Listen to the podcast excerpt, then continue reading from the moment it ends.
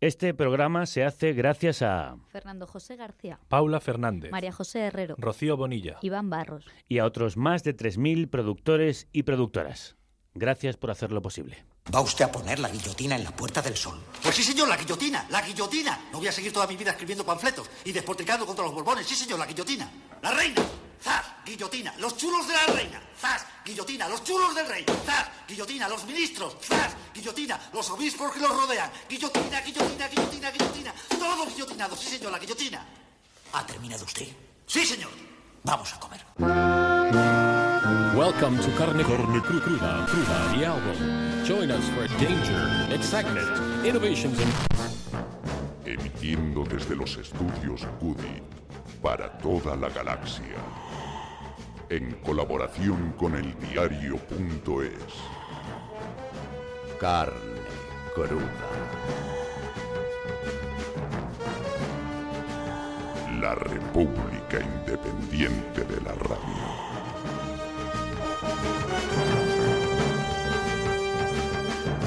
¡Extra! ¡Extra! La marca de ropa 198 patrocina la llamada de actualidad. Noticias de última hora. Más información en 198.es, todo con letras. Carne fresca. 198.es.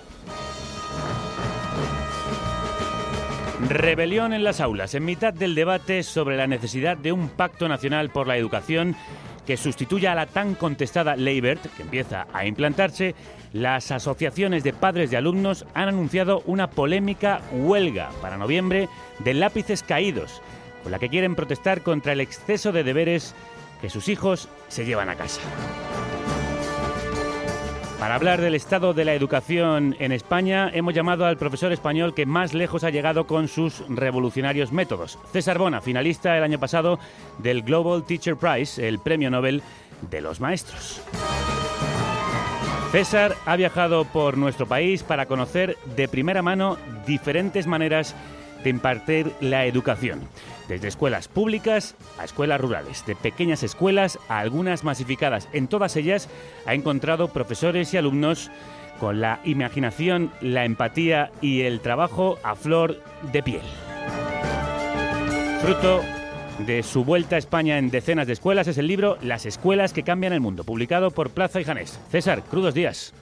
¿Qué tal? ¿Qué tal, Cruz Díaz? Encantados de saludarte. Oye, ¿en qué estado has encontrado la educación de nuestro país? Pues fíjate, después de estar un, un año viajando por España he visto miles de docentes con ilusión. Yo creo que eso es una, algo que, que es, eh, que es necesario destacar, ¿no? Y luego, pues, eh, las visitas a las escuelas que he hecho, que no so- en las cuales no solo los niños van, van felices, sino que además sacan buenos resultados. ¿Y cómo son esas escuelas que cambian el mundo? ¿Cómo se cambia el resultado? ¿Cómo se ilusiona a un niño? Pues eh, eso yo a veces he dicho que el, el reto que tenemos es precisamente que esa ilusión que traen, que se la lleven cuando, cuando salgan de la escuela, ¿no? Y, cómo, pues manteniendo la esencia de los niños, que a veces se nos olvida, eh, porque siempre tenemos ese pensamiento de, adultos, parece que solo tenemos que meterles conocimiento en la cabeza sin ocuparnos de, temas tan esen- esenciales como las emociones.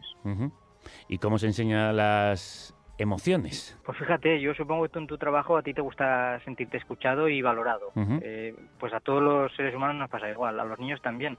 Eh, es necesario escucharles, es nece- necesario invitarles a participar, a que den su opinión sobre cómo ven el centro y la sociedad y, y, bueno, el- el- en el momento en el que uno se siente útil y escuchado y querido, eh, los resultados acompañan seguro, vamos. ¿Se nota entonces mucho más la implicación del alumno con el conocimiento?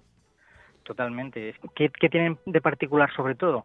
Pues que se preocupan del proceso. No es como ha sucedido desde hace años y años que en, en- en nuestras escuelas que, claro, eh, nos daban información o dábamos información los maestros y luego los chavales la tenían que vomitar al final en una, en una hoja y olvidarse del tema. Aquí, se, aquí importa sobre todo el proceso, eh, la investigación, el trabajo en equipo y el mirar alrededor y cómo pueden aplicar ese conocimiento para mejorar la sociedad. Lo veo esencial.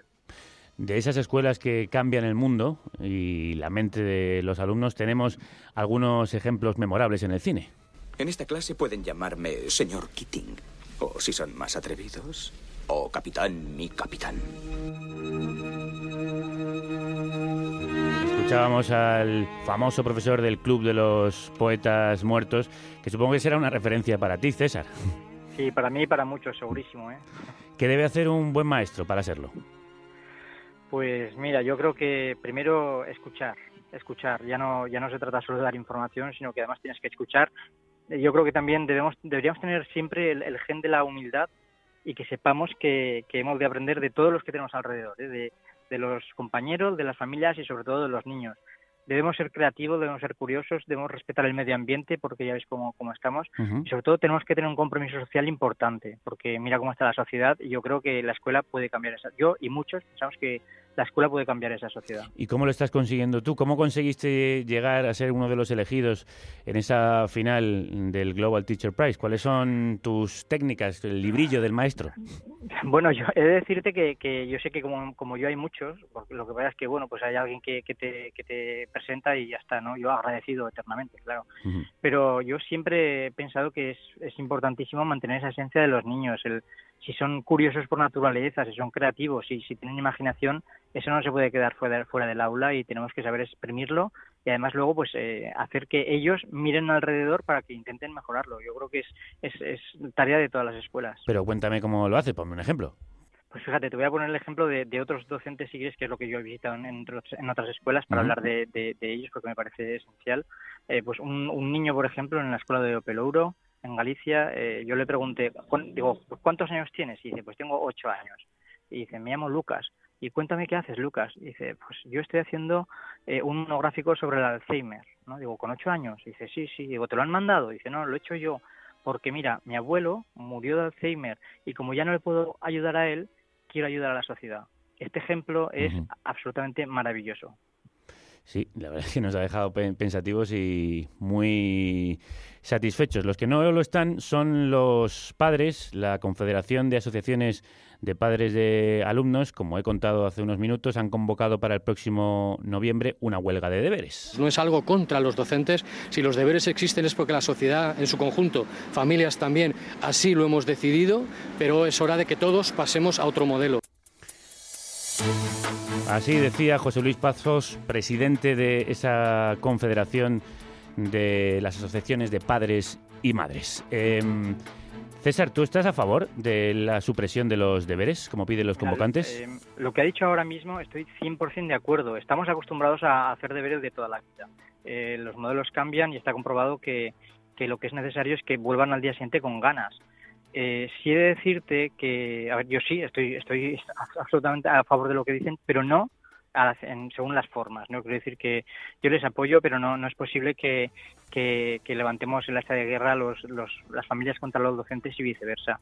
Siempre, siempre hemos de trabajar en equipo, es fundamental que, que hablemos muchísimo. Yo estoy de acuerdo con que un niño tenga tiempo para jugar, que disfrute de la infancia. Y fíjate, una de las madres a las que yo entrevistaba, Ana María Berry, en San Sebastián, yo creo que dice una frase muy gráfica, ¿no? Dice, para los niños hay vida más allá de los deberes, y estoy totalmente de acuerdo, pero hay que mirar las formas. ¿Y por qué crees que son malos los deberes en, casa? ¿Un niño no debe llevarse nunca tarea de la escuela? Es que, eh, mira, eh, depende de muchas cosas. Normalmente han sido deberes repetitivos y eso hace que los niños estén haciendo un rato hora, eh, un rato deberes de matemáticas, otro de inglés, otros sociales. Se pasa la tarde, se les y ellos tienen derecho a jugar. Yo considero que si, si hubiere deberes deberían ser eh, o bien para complementar o bien para hacerles investigar. Yo creo que es importante el señalar eso. Y luego, ahora mismo ya no solo se aprende en, la escuela, también hemos de tener en cuenta eso y que las relaciones sociales y las relaciones familiares tenemos que, incentivarlas. También se aprende en los libros, aquellos que se leen fuera de casa. Uno de los que recomendamos leer a los niños y niñas que nos escuchan es el nuevo libro de César. En algunas ocasiones hemos oído aquello de a la escuela se va a aprender, no a ser feliz. La deshumanización del pensamiento educativo está alcanzando límites inimaginables. Lo más terrible que puede oír un padre o una madre de su hijo o su hija es Por favor, no me lleves a la escuela, no quiero ir. Y para un maestro estas palabras deberían ser un síntoma claro de que hay algo que no estamos haciendo bien. Un niño, una niña o un adolescente necesitan ir felices a la escuela o al instituto. ¿Por qué? Porque allí pasarán toda su infancia y adolescencia y estas etapas solo se viven una vez. Y también porque esos años establecerán los pilares sobre los que se sustente su vida entera. Así dice César Bona en las escuelas que cambian el mundo. ¿Qué otros ejemplos te has encontrado en esas escuelas que permiten que los niños vayan a aprender felices, que se diviertan aprendiendo, como decían los clásicos? Quiero traerte las palabras de una madre. Una madre que decía que, eh, bueno, eh, estaban en, Sevilla y a su niña con, seis años eh, le decían que ya tenía que, repetir, ¿no? Y, decidieron pasarse a, un colegio de Málaga, la Biznaga. Eh, allí eh, pues la- las niñas pues iban felices. Y el, el abuelo el abuelo cuando cambiaron de ciudad le dijo es que estás loca no piensas en las niñas dice no precisamente porque pienso en ellas es eh, que yo cambio no y un día fue a recogerlas a la escuela el, el abuelo y me contaba la madre llorando me contaba que, que el abuelo las recibió también llorando porque las veía felices es que, eh, ya digo, para mí la, la gente eh, banaliza la felicidad de los niños y adolescentes y es algo que no nos podemos permitir. No lo, no lo hace César como no lo hacía el maestro de la lengua de las mariposas. De algo estoy seguro. Si conseguimos que una generación, una sola generación, crezca libre en España, ya nadie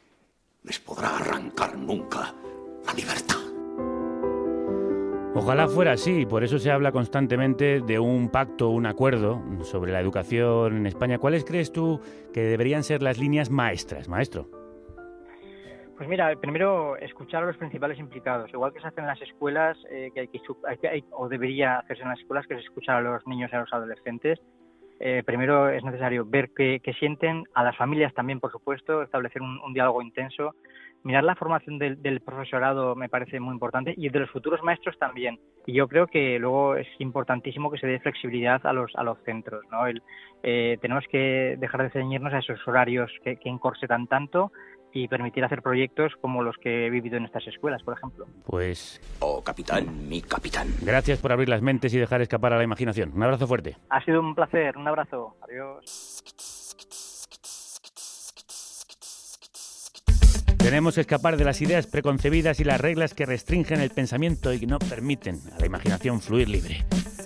Necesitamos una escapada. La escapada The Getaway se llama el último disco de Red Hot Chili Peppers, al que da título esta canción que abre el trabajo que los californianos están presentando ahora en España.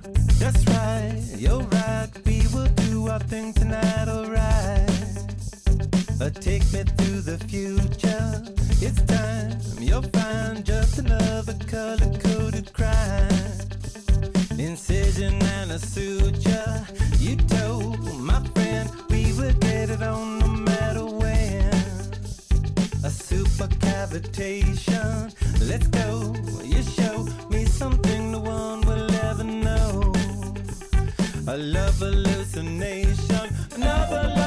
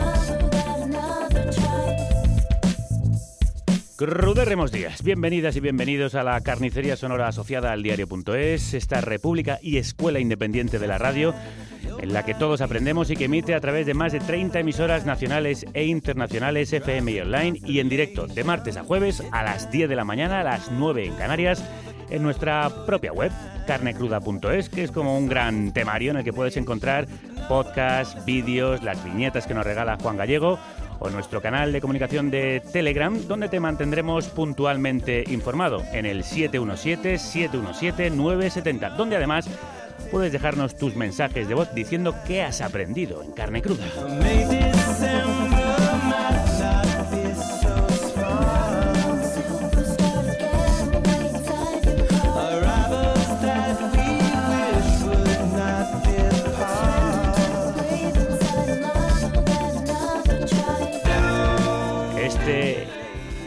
Alegre conjunto de alumnos que formamos el comando itinerante de la radio te ofrecemos una escapada sonora.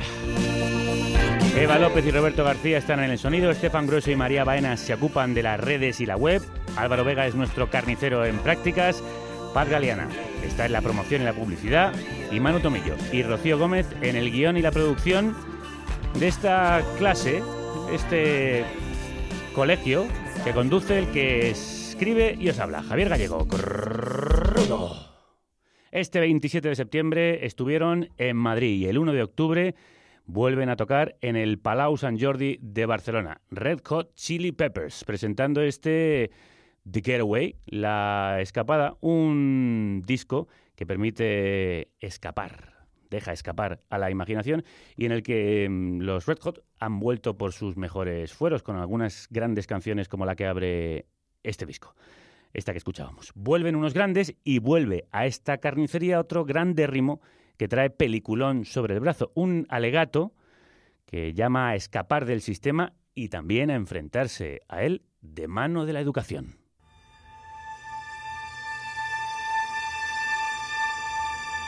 A ver, en la clase de hoy cuenta con un profesor que rompe los esquemas. Eh, Vigo Mortensen. Manu, tú preparaste la última entrevista con él. ¿Quién, quién dirías que es Vigo Mortensen? Pues a ver, fue el Aragón en El Señor de los Anillos, el capitán a la triste y estuvo también nominado al Oscar por Promesas del Este. Eh, ¿Puedes contarme algo que no sepa todo el mundo? Pues a ver, que es un tipo muy interesante e inquieto que no se dejó engatusar por el éxito y ha ido eligiendo guiones que le mueven personalmente. Además ha publicado un libro de poesía y debe estar a Ujú. punto de publicar otro. Es músico, pintor, fotógrafo, tiene una editorial. Ah, y una de las cosas que más orgulloso está es de ser hincha del San Lorenzo, su equipo de fútbol argentino. Bueno, ¿y por qué le vamos a invitar de nuevo? Pues vamos a ver, Javier, porque con esas credenciales nos parece la persona idónea para interpretar a un padre antisistema que rompe con la sociedad para educar libremente a sus hijos. Como hace en su última peli, una preciosa fábula que habla de la educación, la rebeldía y lo difícil que es hacer realidad la utopía. Captain Fantastic. Haremos lo que nos han dicho. Hay batallas que no se pueden ganar. Los poderosos controlan la vida de los indefensos. Así es como funciona el mundo. Es injusto y es inmoral. Pero así son las cosas.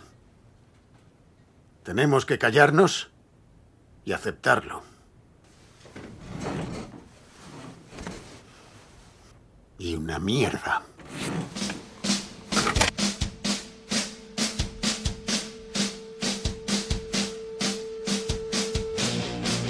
Y además de por protagonizar Captain Fantastic, le hemos invitado y está aquí porque es un hombre de palabra. Dijo que volvería si le abríamos las puertas y ha venido. Vigo, crudos días.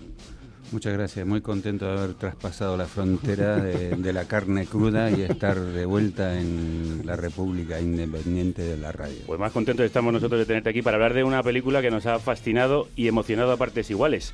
Eh, ¿Por qué la elegiste? ¿Qué te llamó la atención del proyecto? Bueno, era uno de los mejores guiones que había leído en, en mucho tiempo. Eh, muy complicado de escribir un guion donde hay seis niños, que todos sean individuos. y es una película que sorprende. Cuando yo leía el guion, primero el nombre, Captain Fantastic, pensé, bueno, será un cómic o una cosa de superhéroes. Y me di cuenta que era un título más o menos irónico, casi una pregunta. Ujú. ¿Es o no es el mejor padre del mundo? Y después me siguió sorprendiendo porque pensé, bueno, al principio, que está bien, pensé, es una cosa de izquierdas, una vida alternativa, un modelo de familia alejado de la sociedad, una familia que vive, un padre con seis hijos que viven en, en un bosque, apartados, digamos, autosuficientes y Ujú. todo eso. Pero me sorprendió, no es, no es una película ideológica, es una película sorprendente que hay momentos en que te das cuenta que el padre se equivoca. Sí, no es dogmática en ese sentido. Sí, exacto. Él está completamente en contra de... No quiere ser nunca autoritario, ni intolerante, ni todas esas cosas, pero el hecho de haberlos apartado de niños de su edad o sea, llega a caer en esa trampa, eh, se da cuenta que, que va por mal camino. Es cierto, como decías, que el propio título plantea una pregunta, ¿es realmente el Capitán Fantástico? Y lo es en parte, pero también no, y pone, pone en duda las... eh, Sí. Es una pregunta no, no- no quiere decir que Claro. está todo totalmente equivocado. No, no. Como, como ser humano, cuando se da cuenta que va por mal camino, se deprime y piensa, bueno, todo, hay que tirarlo todo por la ventana, pero no. Es como cuando hay una derrota, digamos, electoral Mm, y piensas que las cosas van a mejorar mucho, como a lo mejor aquí, la segunda elección. Y no, Y y, no. no. incluso peor. Y bueno, pero eso no quiere decir que hay que rendirse o que el modelo, las ideas eran equivocadas. Es que hay que en- encontrar otra manera de, de hacer que funcionen esas ideas simplemente. Y es lo que pasa en la película también.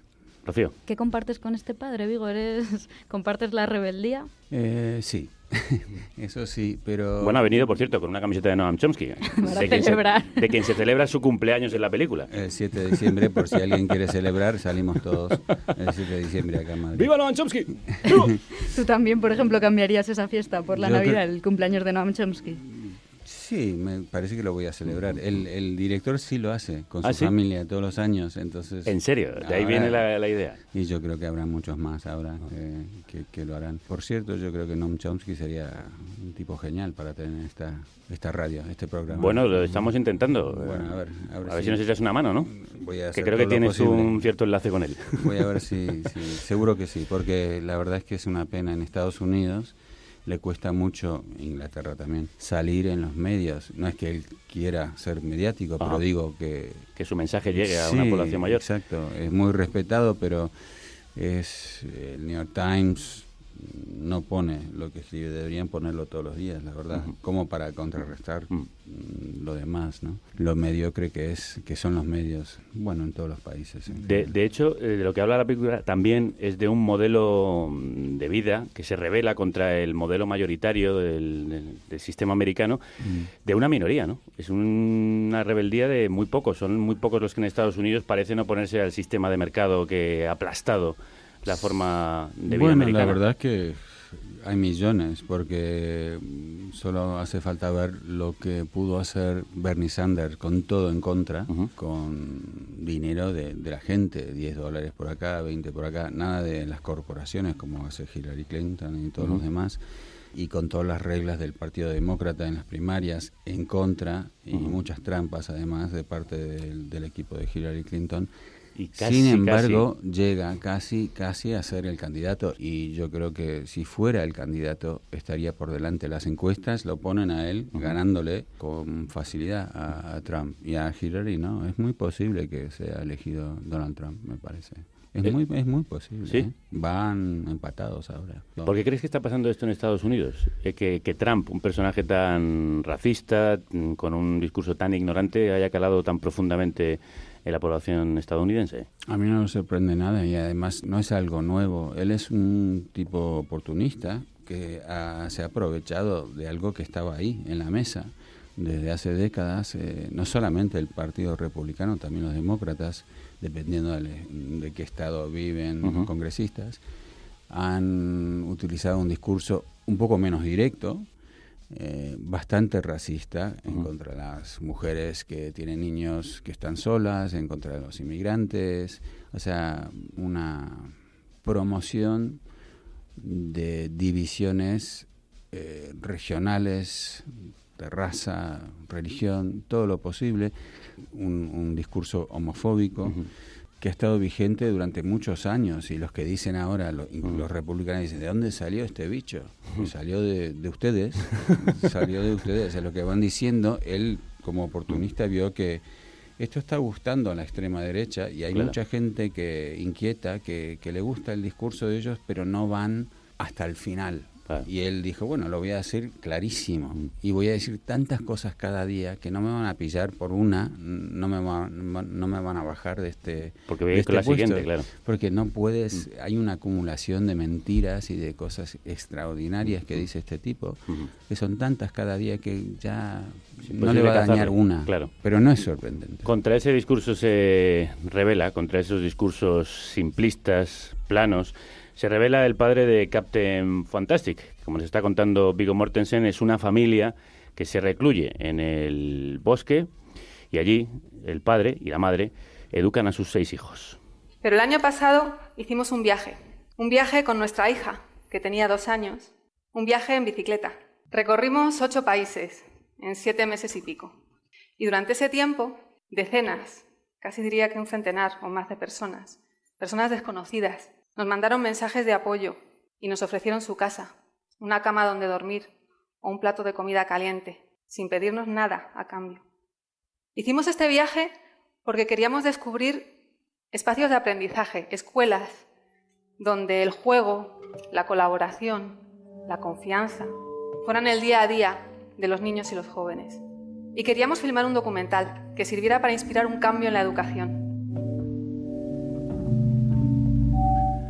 Nosotros hemos contactado con esta familia, la que escuchabais, que está explorando posibilidades similares a las que se ofrecen en Captain Fantastic. Esto no es una escuela, es el nombre de, de, ese documental que Diana y Diego rodaron mientras rodaban un viaje en bicicleta para conocer, como nos contaban, distintas experiencias educativas a lo largo del mundo. Están terminando de montarlo y les hemos llamado para que nos cuenten cómo, cómo ha sido la experiencia. Crudos días, Diana. Hola, muy buenos días y crudos días. ¿Qué os llevó a hacer este viaje? ¿Qué os movía? Pues básicamente nuestra hija. Cuando ella nació hace casi cinco años ya, mm, cambió toda nuestra visión, tanto de la infancia como de la educación, de la vida incluso te diría, porque empiezas a ver el mundo a través de los ojos de una criatura chiquitita que lo que tiene son unas ganas inmensas de aprender, de conocer el mundo, de participar en el mundo de forma activa y tú te replanteas cómo ha sido tu educación, ¿no? Y en qué ha consistido y a dónde te ha llevado esa educación y te das cuenta de que quizás no es lo que tú quieres para tu hija. ¿no? Para nosotros fue una certeza, decir, no queremos eso para ella, queremos algo que realmente la haga ser una persona partícipe, activa y satisfecha, feliz de lo que hace en el mundo y capaz de aportar algo bonito y algo que es para ella sea valioso. Diana, ¿y eso por qué creéis que se tiene que hacer fuera del sistema educativo convencional, que tenéis que hacerlo en casa? Pues ojalá no tuviera que ser así. Eh, Jara ahora mismo es una escuela libre, es decir, nosotros no estamos haciendo homeschooling, educación en casa de forma mm, estricta, ella sí que eh, participa en esta escuela, pero para nosotros la clave fue que en el sistema tradicional y en la escuela pública, desgraciadamente, son muy pocos los proyectos, las posibilidades que las familias tienen de participar en una escuela en la que eh, los ritmos de los niños se respeten, en primer lugar, su, uh -huh. sus ritmos individuales de aprendizaje, en donde se integre también el componente emocional de la educación, que es clave y que hoy sabemos, además, eh, gracias a las investigaciones científicas, que las emociones tienen un papel central en cómo aprendemos. Uh -huh. Precisamente la escuela convencional desgraciadamente está demasiado centrada todavía en la idea de que hay que enseñar a los niños en vez de pensar en cómo aprenden los niños y adaptarse a ese proceso de aprendizaje individual.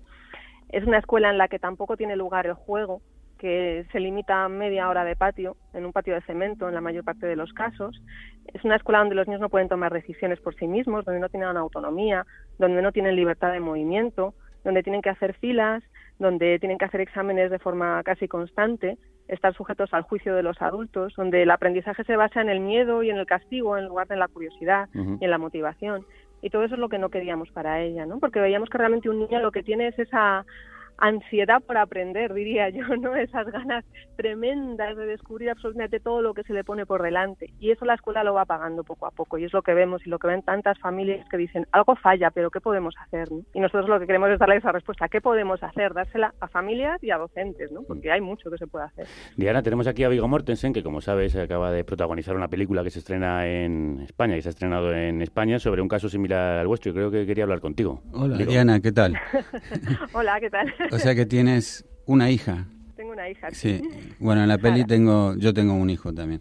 Eh, ya es adulto, pero en la película tengo seis, entre la, las edades de 7 y 17, tres hijos, tres hijas. Y un problema que pasa en, en el transcurso de la película es que el padre se da cuenta que los ha aislado demasiado, les ha dado una educación increíble, o sea, hablan varios idiomas, saben cosas de la naturaleza, son autosuficientes. Pueden sobrevivir en el eh, bosque. Sí, completamente, y leen constantemente, y supongo que tú eh, que tiene una suena como buena idea lo que estás haciendo. Me pregunto, ¿pasa algo en la película eh, que él los ha aislado tanto que no son muy torpes socialmente con otros niños? ¿Qué pasa con ustedes? Eh, ¿Tu hija está con otros niños ahora estudiando? ¿Cómo es la situación? Claro, sí, nuestra idea es que el aprendizaje, tanto en los niños como en los adultos, pero bueno, especialmente en los niños, el aprendizaje es una actividad social. Uno no aprende en solitario nunca, Claro. no aprende de la misma manera. Entonces es fundamental el contacto con otros niños. Y te diría más,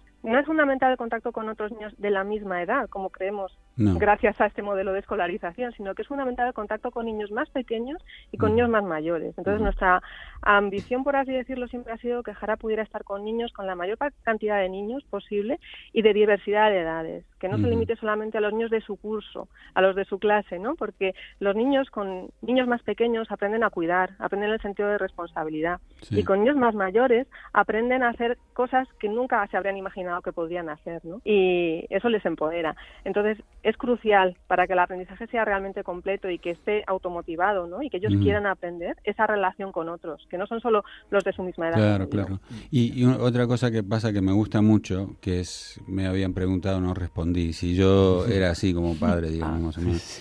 Y la verdad es que se pasa de vez en cuando el padre en esta película, pero tiene la inteligencia y la, bueno, es lo suficiente humilde como para darse cuenta y, e intentar... Cuando se equivoca se da cuenta. sí. Sí, ser un Es poco lo más, más heroico de flexible. este padre, de hecho. Y pero pero hay una cosa que hace que me gusta y que yo hice con mi hijo, es que me parece importante que, que forme sus propias opiniones y que las sepa defender.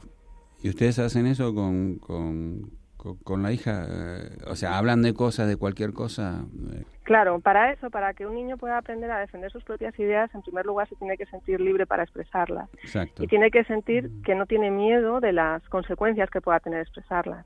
Es decir, si les vamos inculcando a los niños el sentido del ridículo, de, uy, qué tonterías dices, o, ah, es que tú eres muy pequeño, no vas a entender eso. Mm. Eso va dejando un pozo. sí. Y al final nos convertimos, los adultos, nos hemos convertido en personas que muchas veces tenemos miedo a decir lo que realmente pensamos por una cuestión de conformidad social. Porque como los demás a lo mejor no piensan eso o no hacen eso, Claro. pues ¿cómo lo vamos a hacer nosotros? Nos van a criticar, nos van a juzgar. Claro. Y ese sentimiento de miedo se queda ahí. Ese es un aprendizaje que la escuela, por supuesto, no está en ningún currículum, pero es un aprendizaje que todos nos hemos llevado de la escuela. La otra Ese cosa miedo que- a ser juzgados. Sí, sí, sí. La otra cosa que... Hemos traído aquí a Vigo para que hable con Diana. no, me encanta lo que estás No, a mí me haciendo. encanta porque además estamos descubriendo bien lo que tú piensas al respecto de lo que ac- acabas de filmar. Bueno, hay momentos que uno está en desacuerdo y, y es así. Eh, se ve que vosotros sois un- una familia que habéis pensado mucho al respecto, estáis muy formados, pero claro, esto podría correr el peligro de que mm, en manos eh, equivocadas pues un niño no reciba una formación adecuada, reciba una, una formación muy insuficiente. Claro, ese es el miedo que siempre hay, ¿no? Pero cuando pensamos que en España eh, la opción del homeschooling y todavía incluso las escuelas libres, escuelas democráticas, mm, no están integradas en el imaginario colectivo, ¿no? Siempre hay ese temor de, ¿y los niños ahí aprenden realmente? ¿Se integran? ¿Eso no es una burbuja? Cuando vemos que en otros países que llevan décadas, y te pondría el ejemplo de Summerfield, por ejemplo, en Inglaterra, que lleva funcionando prácticamente un siglo, o en Estados Unidos, eh, escuelas democráticas como Sudbury Valley, que llevan desde los años 60. Son niños que no solamente aprenden, sino que se integran perfectamente en la sociedad, no tienen ningún problema de relación. En cuanto al homeschooling, por supuesto, creo que tiene que haber un control por parte del Estado, que no significa que tengamos que hacerle exámenes a los niños, sino que solamente se trata de supervisar que esas familias están Ajá. ofreciéndole lo mínimo a los niños en cuanto a que los niños no estén abandonados. Pero ese temor de los niños realmente van a estar bien, yo creo que nos lo tenemos que quitar ya porque no es un experimento, no es algo que haya surgido hace dos días, sino que lleva muchas décadas haciéndose. En, en otros países es legal, incluso te diría en países europeos, en países de América, en América del Norte, eh, en países africanos, en Asia, es decir, todavía somos casi minoría los países en los que no, no se permite, y es ilegal. Y, y creo que esto tiene que ir poco a poco cambiando, ¿no? Sobre todo conforme nos damos cuenta de que el aprendizaje es algo de lo que tienen que tomar las riendas los niños, que no es algo que los adultos les tenemos que imponer. ¿Y qué haréis vosotros, eh, precisamente en un país donde no es legal cuando llegue vuestra hija a los seis años? Eh, la administración os puede perseguir por abstencionismo. Sí, creo que es importante decir que hay muy pocas opciones aquí de escolarizar en una escuela homologada en la que realmente eh, se funcione de forma acorde al aprendizaje que hacen los niños en realidad, cómo procesan ellos las cosas, eh, que se respete eso. Entonces, eh, o bien se permite, se dan más facilidades a, a las familias y a los educadores de, de formar este tipo de proyectos, que hoy en día no hay esas facilidades, la- los impedimentos legales son muchísimos, o bien la escuela pública se transforma, que ya poquito a poco de forma muy tímida está empezando a ocurrir en algunos lugares, como en Cataluña, que es quizás lo más destacado en España, o si no, se permite el homeschooling también. Es que porque de otra forma las familias realmente no tenemos opciones, ¿no? Y lo único que nos queda en nuestro caso es seguir luchando para concienciar, sensibilizar y soñar con o montar un proyecto nuestro que es muy difícil Ujú. o si no marcharnos a otra provincia, a otra comunidad donde ella pueda incluirse en, en otra escuela diferente, ¿no? ¿Qué edad tiene eh, tu hija ahora?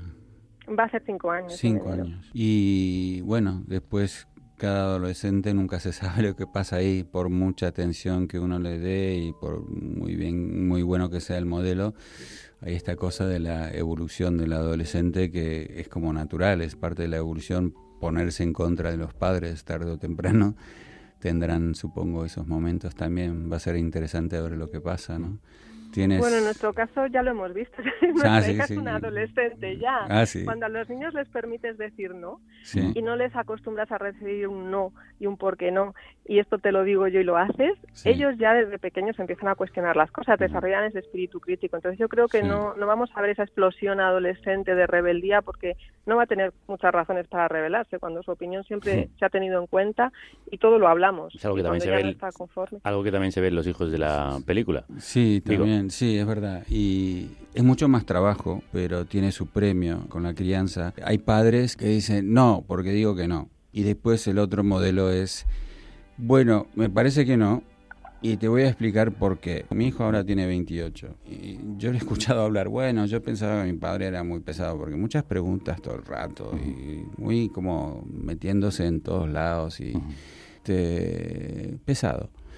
Pero, pero, pero ahora hablamos y me doy cuenta que lo hacía porque me quería dar un contexto. Un marco de aprendizaje, Sí, un- un unas marco, ¿no? herramientas, un- Y es como, es un equilibrio. No hay una forma perfecta, me parece, de hacerlo. La cuestión es prestar atención, ser flexible y adaptarse, ¿no? Me parece estar ahí. Si no estás, quiero ser amigo, bueno, te dejo hacer lo que quieras. Después ese hijo, luego le preguntas, ¿cómo fue tu padre o tu madre?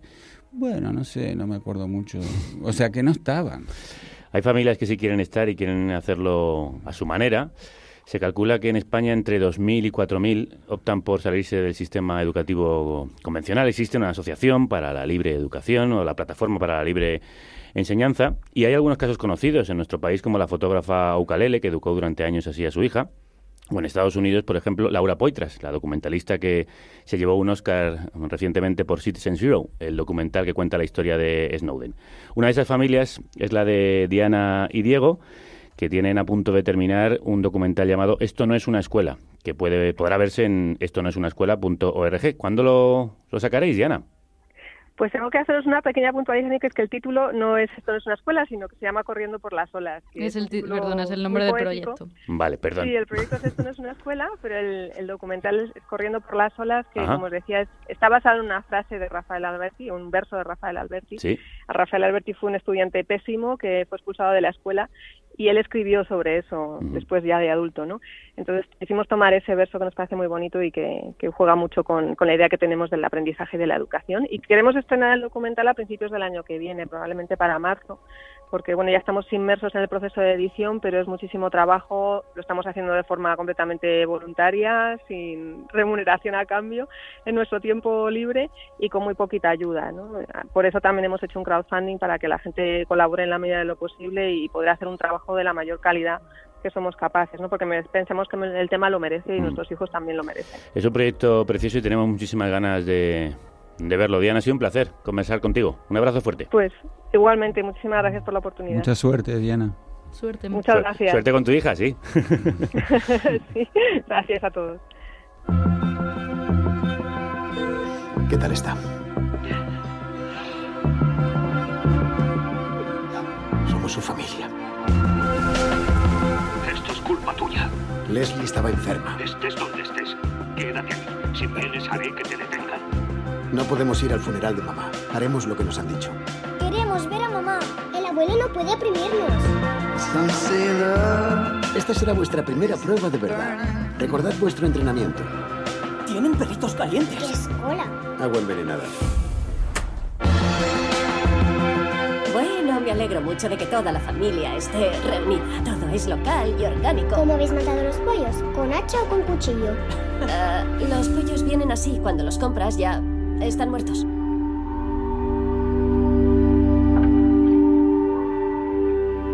Esa confrontación entre el mundo más convencional y esa utopía a la que intenta llevar mm, el personaje protagonizado por Viggo Mortensen a sus hijos en este Captain Fantastic que estamos recorriendo con su protagonista.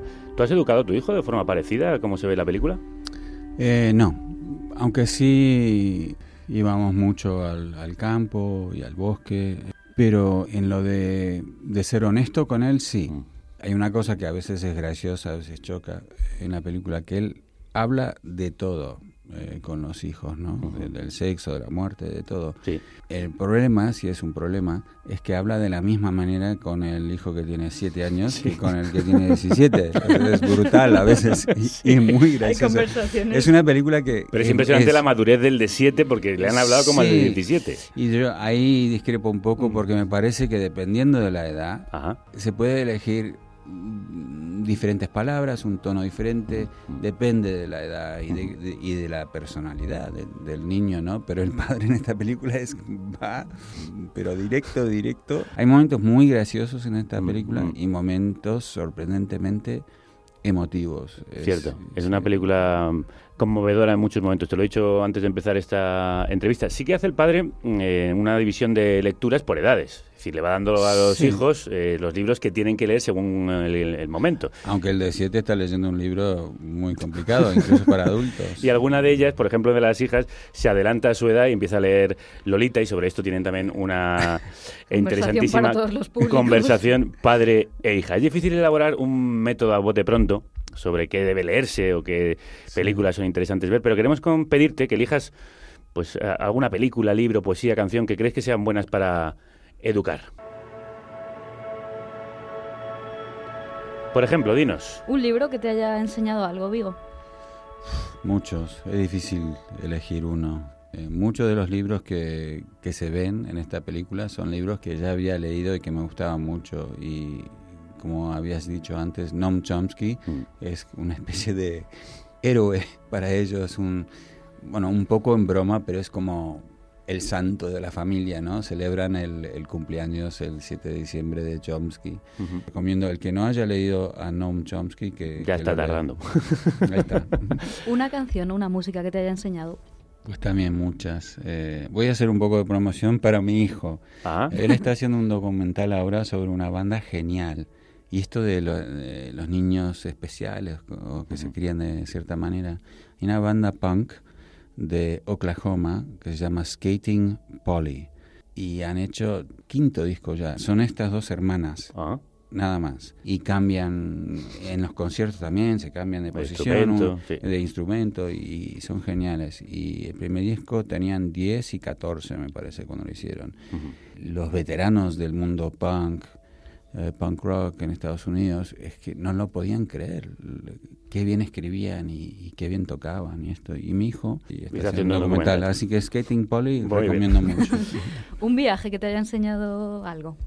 Bueno, yo he viajado mucho toda mi vida y me encanta lo de viajar, mentalmente y también con la imaginación. Yo creo que al fin y al cabo el viaje más importante es el viaje que se hace cuando uno se calla.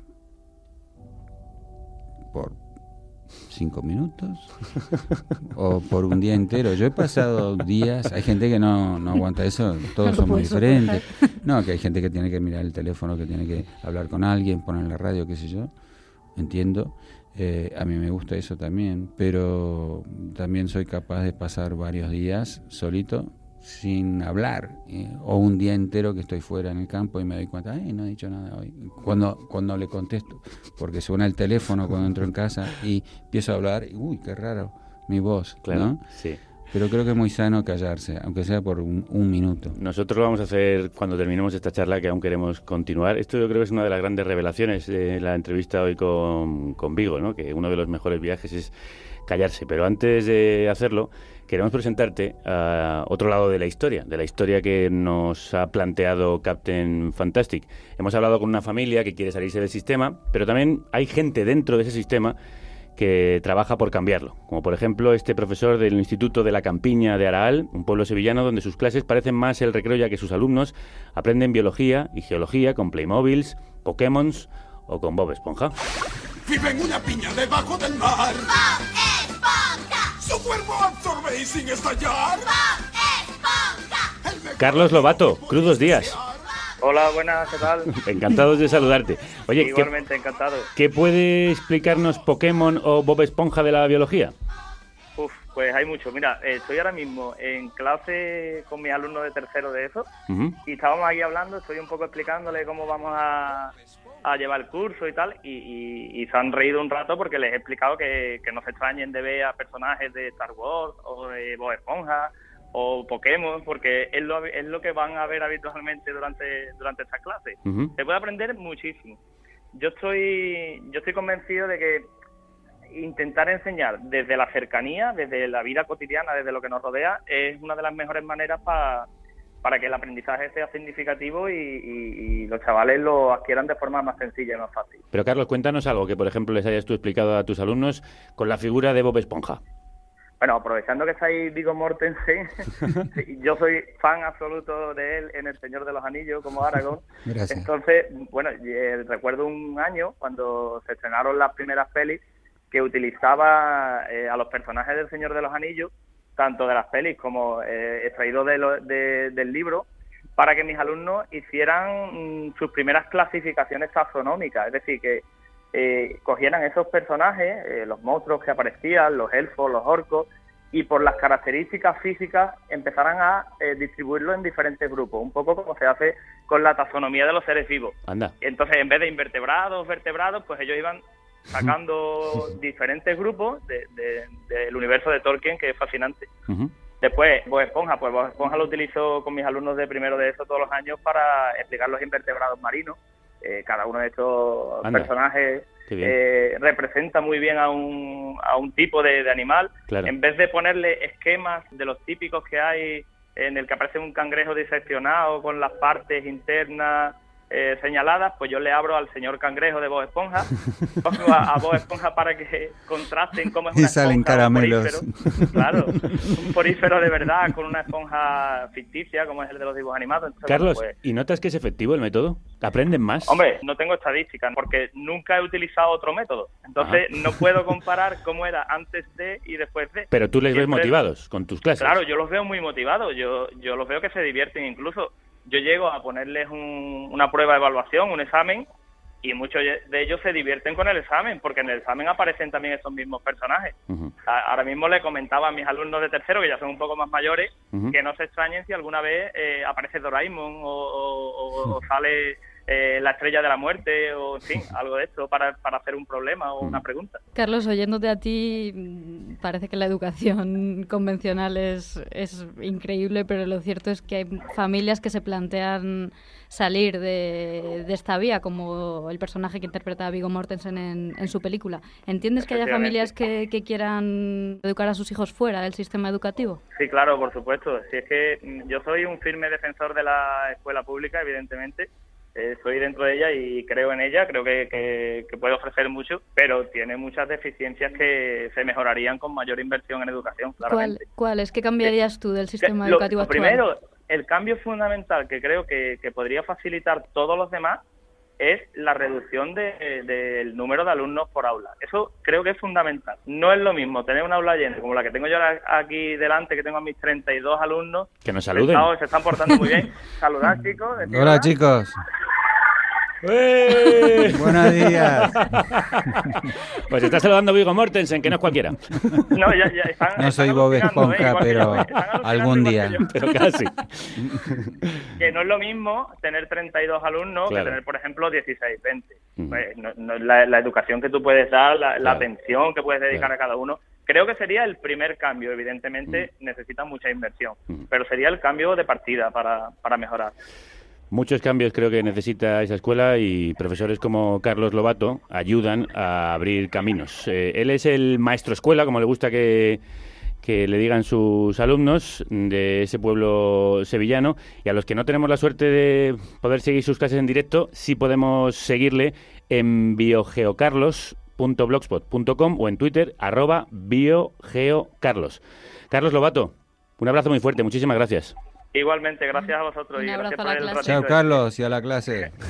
Un beso. chicos. Un beso a todos. Venga, hasta luego. Mira, una cosa que me hace pensar, eh, esto de, de, de los niños, que, que hay sistemas mejores y peores, y acá estamos hablando, sea en Estados Unidos o en España, bueno, hay escuelas, y bueno, no me gustan, y después pienso en niños que ni tienen esa opción, que no hay escuela o les cuesta tener escuela, y estoy pensando en niños que viven en una parte del mundo no muy lejos de aquí, pero si te vas ahí, parece que te has ido a otro planeta.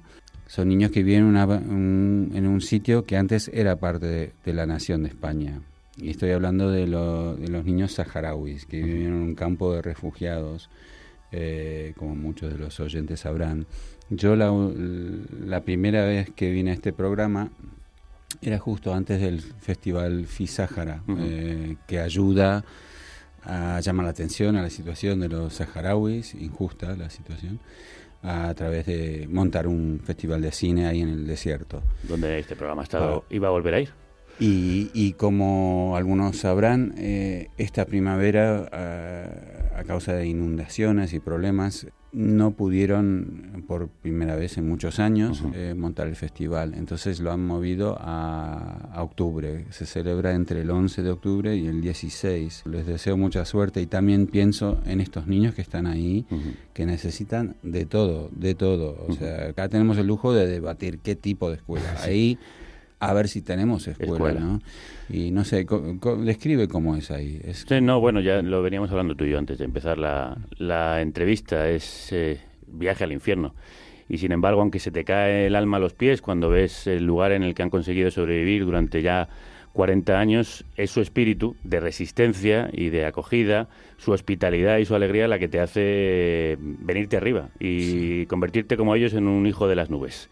Desde aquí le vamos a mandar un abrazo muy fuerte, recordando que se puede ayudar a las familias que han sido afectadas por las inundaciones, que el pueblo saharaui sigue siempre necesitando nuestra voz, nuestra atención y nuestra colaboración. alguna cosa de, de internet para yo tengo una cosa que Sí, puedo sí. sugerir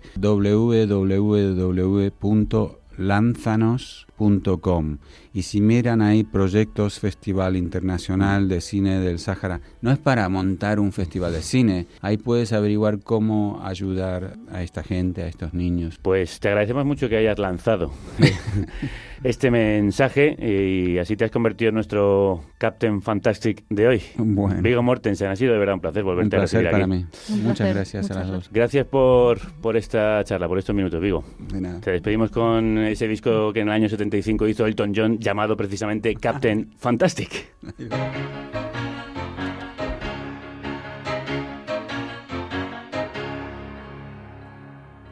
There was a face on a hoarding that someone had drawn on.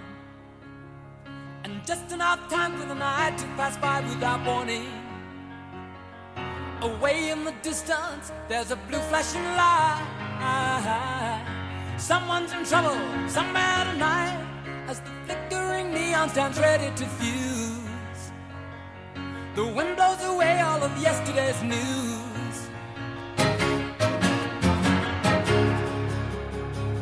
Well, they've locked up their daughters and they've battened the hatches.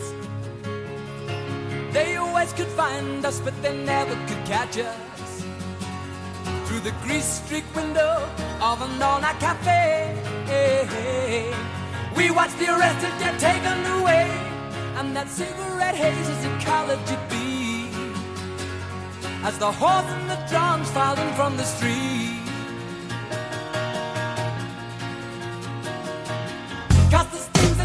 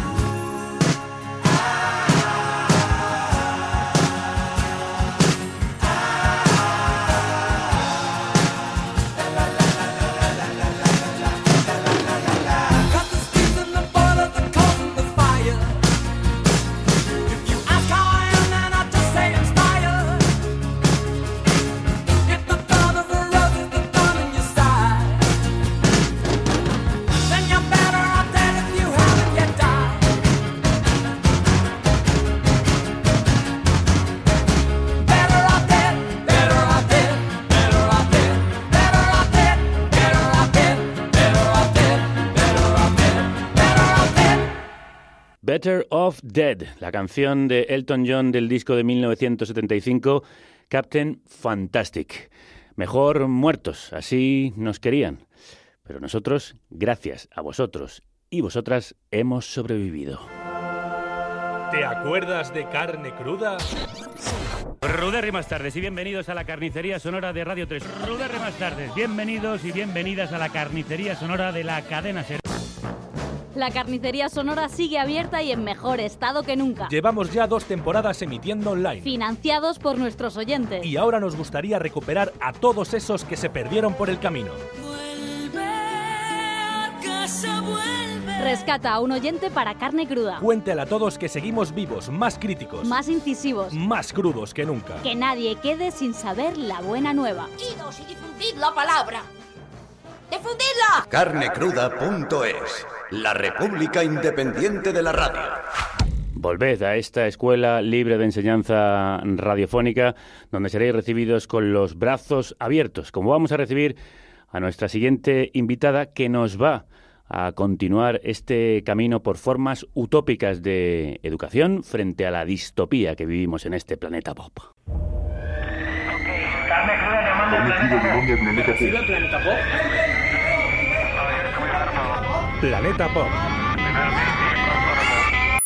Cuando haces... Ya no hay stop.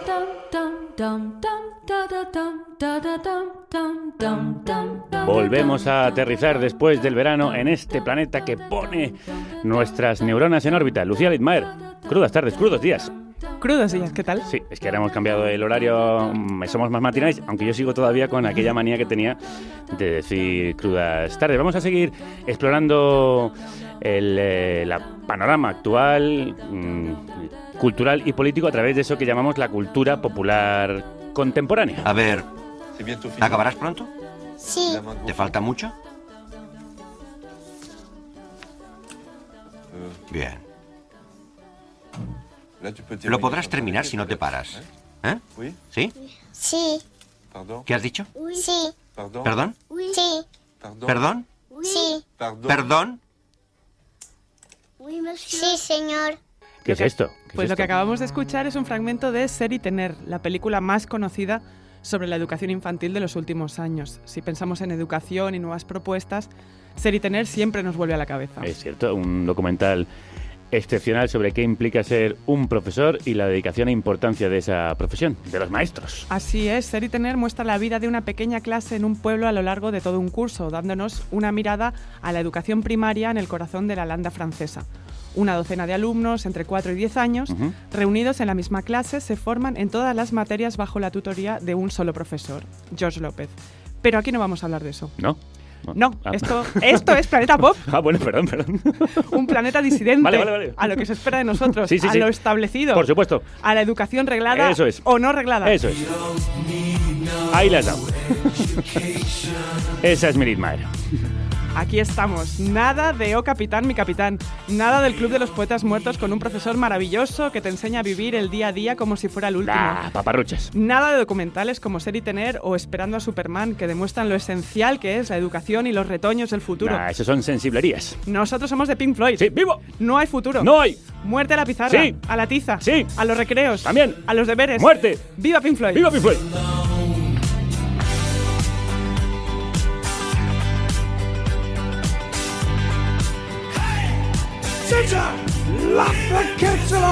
Profesor, deja en paz a los niños. Yeah.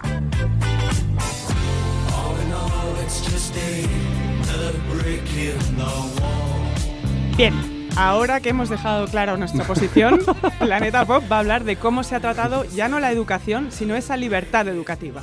Me- déjame que te haga simplemente una puntualización. Igual deberíamos llamar a esto el planeta punk. El plan, bueno, también podemos plantearlo para esta temporada. Continúa. ¿Qué pasa cuando los niños carecen de profesor? ¿Eh? ¿Qué pasa cuando pueden ser libres? Ya estoy harto, ni mi banda ni yo tenemos por qué aguantarte. ¿Tu banda? ¿Eso qué quiere decir? Quiere decir, coronel, que si sabes lo que te conviene tendrás que dejar de dar órdenes.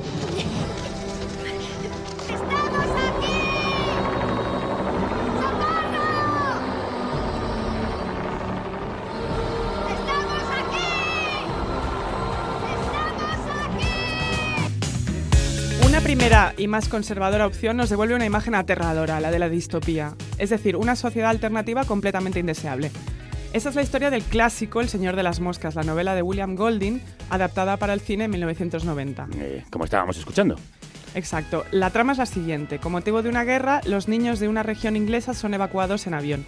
Uno de los aparatos sufre una avería y cae al mar, cerca de una isla desierta. Los únicos supervivientes son unos niños que no tendrán más remedio que organizarse si quieren sobrevivir. Una premisa y una novela aterradoras. Absolutamente, porque Golding plantea la historia clásica de que el ser humano es un depredador, un depredador para el ser humano y en este caso los niños sin vigilancia se transforman en la peor versión de sí mismos. Al principio se instaura una elección democrática con líderes, reglas y horarios. Pero poco a poco las luchas de poder y la barbarie se van instalando hasta llegar a la crueldad más absoluta. La falta de autoridad atrae a los peores demonios. La novela se convirtió en un clásico inmediato, una alegoría de la naturaleza humana que alcanzó una gran fama en Inglaterra, considerándose imprescindible su, le- su lectura en colegios e institutos. En colegios. Sí, es paradójico, casi gracioso, Bueno, también es bueno para que sepan lo que podría pasarles. pero podemos interpretarlo como que las instituciones educativas tuvieron muy claro el mensaje a transmitir. También si es cierto. Solo queda el abismo. O nosotros o el caos, que dicen por aquí. Absolutamente. La novela ha tenido muchísima importancia en la cultura popular. La serie de televisión Lost hace referencias constantes al libro y la serie animada Los Simpson, quizá la Biblia de Planeta Pop, también se ríe, también se ríe en ocasiones usando algunos elementos del libro. Por- y por si esto no fuera poco, Iron Maiden le dedicaron su Lord of the Flies a esta obra imperecedera. Pero esto no es Iron Maiden. No, porque en Planeta Pop exploramos la otra pregunta. ¿Y si la educación convencional fuera un lastre? ¿Y si fuera un espacio de represión? ¿Y para eso qué hace Human, The Human League aquí? Pues es que aquí somos, en Planeta Pop somos un poco Foucaultianos, somos segui- seguidores de Michel Foucault. Y Foucault dice, entre otras cosas, que las instituciones sociales funcionan por relaciones de poder. Las prisiones, los centros psiquiátricos y también los colegios son espacios donde emergen esas relaciones de poder. Ajá, eh, repito. ¿Qué hace The Human League aquí? Pues Don't You Forget About Me forma parte del inicio de una de las pelis más memorables sobre adolescentes de los 80, El Club de los Cinco, en inglés The Breakfast Club, de John Hughes. En ella, cinco adolescentes se ven obligados a pasar un sábado encerrados en el colegio, sin adultos, y emergen todas esas tensiones de ser adolescente, de ser el marginado, de no ser popular. El Club de los Cinco nos muestra, como muchas películas de esa década, que la institución educativa es represora y no necesariamente lo mejor. Lo contrario mm, que nos mostraba el señor de las moscas. Así es, y hay una larga tradición que explora al niño y al adolescente deseoso de libertad, muchas veces traumatizado por la imposición de ese poder. Ujú. Pensemos en los orfelinatos, en la huérfana, la huérfana Annie, en toda la obra de Charles Dickens o en las hermanas Bronte, que con su Jane Eyre nos demuestran que los colegios o las voces autorizadas de las instituciones no son necesariamente lo mejor para un niño.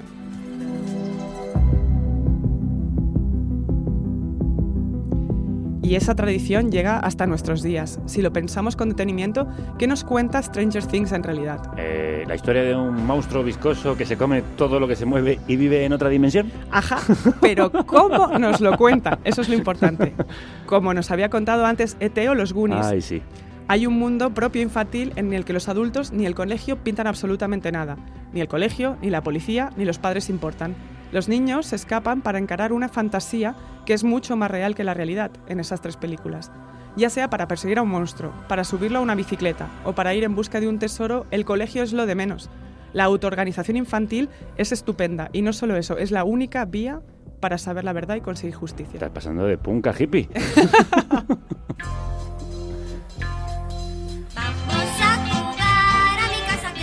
y ya estás abrazando el hipismo con las dos trenzas. ¿Tú querías hippies? Pues, Pues toma vamos. dos tazas, toma dos trenzas. ¿Qué hace aquí Pipi Calzas Largas? Pues pasamos de la autoorganización a la revolución total, la anarquía. Pipi Calzas Largas, Pipi Langstrom vive sola, en una casa de colores, y tiene un caballo a topos. En realidad es verdad, más que hippie es un anarquista. Absolutamente. Cocina crepes sobre el suelo, camina hacia atrás, duerme con sus pies sobre la almohada, es decir, hace lo que le da la gana. Bien. ¿Es infeliz? Para nada. ¿Asesina a sus compañeros y pone la cabeza de cerdos en estacas como los del Señor de las Moscas? No. No, exacto. Pippi Landstrom demuestra la fantasía infantil de libertad con las dosis justas de fantasía propia. Es la niña más fuerte del mundo, puede hacer las cosas a la mayor velocidad y sobre todo es feliz. Amamos a Pipi. La hora de las brujas. La hora en que viene el coco. Las chicas dicen que la hora de las brujas es la medianoche. Yo creo que es a las 3 de la madrugada. Cuando soy la única que está despierta. Como ahora. ¿Dónde estoy? En el país de los gigantes. ¿Por qué me raptaste a mí? Porque oí tu corazón solitario.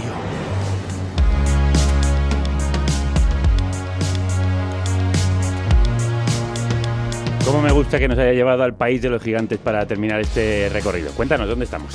Pues estamos en la de la fantasía como sustitución total del orden. Acabamos de escuchar el tráiler de Mi amigo el gigante, el último estreno de Steven Spielberg, que vuelve al cine familiar con una historia, con la historia de Sophie, una niña huérfana que tiene la intuición de que por las noches pasan sucesos extraños. Una de las noches conocerá a un gigante muy simpático con el que formará una relación de amistad. Otra vez una huérfana y una fantasía. Sí, y además está basada en una novela de Roald Dahl, quizás el más importante fabulador para niños, Hip, hip, hip, hip, el maravilloso El maravilloso. Roald Dahl, que nació hace justo ahora 100 años. Sí, y hay que celebrarlo y esta era una muy buena ocasión de hacerlo. Exactamente. Roald Dahl es el autor de las más hermosas novelas infantiles y las más transgresoras. Pensemos en Las Brujas, James y el melocotón gigante, Charlie y la fábrica de chocolate, Matilda. Muchísimas adaptadas al cine, además. Así es, y todas tienen en común lo mismo. Los niños son desdichados en el orden natural de las cosas y consiguen por prodigios insospechados que la fantasía les ayude, ya sea para acabar con las brujas asesinas, para librarse de unas tías horribles o para huir de unos padres tontos, como en el caso de Matilda, los niños logran lo que se proponen. Y lo hacen con melocotones enormes que crecen por arte de magia, moviendo cosas con la mirada, atravesando mundos maravillosos cubiertos de chocolate y llegando hasta la victoria final. Nada de adultos, nada de colegio. Desde chocolate, de chocolate en chocolate hasta la victoria final. chocolate o muerte.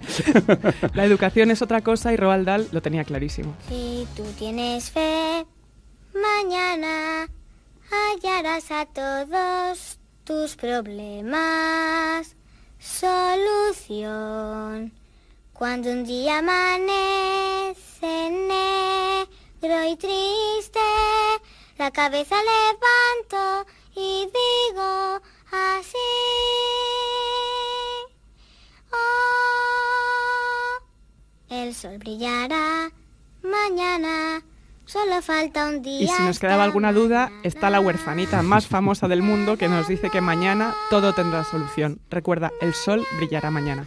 Sabiendo que el sol brillará, nos quedamos mucho más tranquilos y abandonamos tristemente este planeta pop punk.